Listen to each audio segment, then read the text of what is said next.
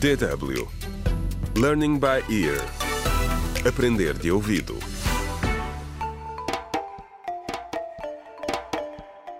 Contra o crime. Olá, bem-vindos ao 27º episódio do audiolivro Contra o Crime, o desafio do plástico, escrito por James Mohan. No episódio anterior, Alvin, Yasmin, Maria Rosa e Camilo foram à esquadra. Alguns dias depois do desaparecimento do Tiago, o pai de Alvin contaram finalmente ao inspetor Daniel tudo o que sabem sobre o caso. Mas ele não pareceu nada interessado em descobrir a verdade, o que intrigou Alvin. Alvin tinha os dentes cerrados e os lábios fechados. Os seus olhos estavam fixos na estrada, ao mesmo tempo que lutava com a alavanca das mudanças e o volante.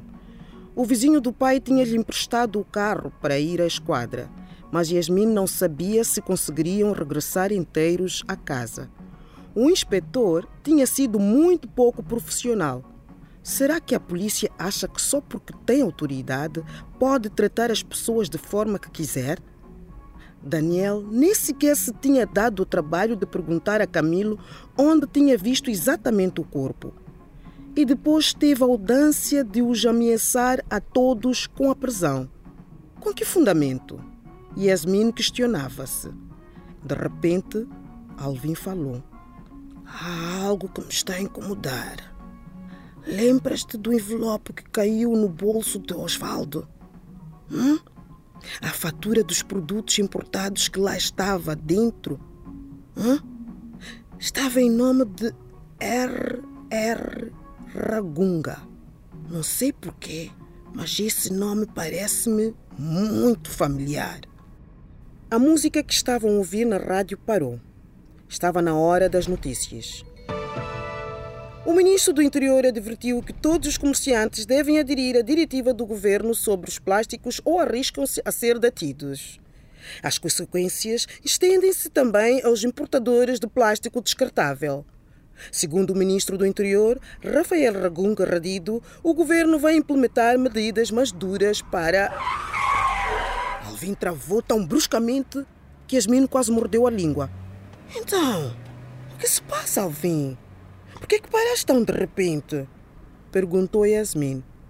Não viste isto? O ministro Rafael Ragunga Radido. O ministro do Interior e R.R. Ragunga. É a mesma pessoa! exclamou Alvin. Seguiram-se sem demoras as revelações. Alvin e Yasmin concluíram que deve ser o ministro quem importa o plástico ilegal.